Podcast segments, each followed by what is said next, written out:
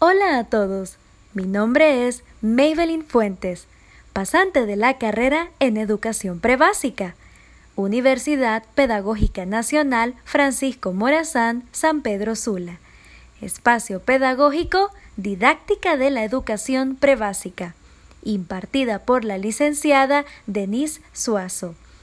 El tema a continuación es sobre la ética del docente.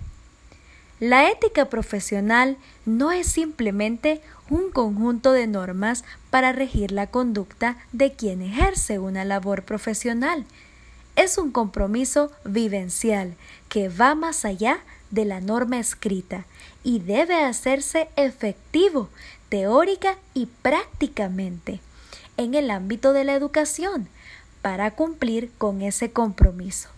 Él y la docente han de ser conscientes de sus tenencias, prácticas intelectivas y morales, así como del deber de desarrollarlas constantemente para ponerlas a disposición de sus estudiantes y ayudarles a crecer cognitiva, afectiva y moralmente de manera integral.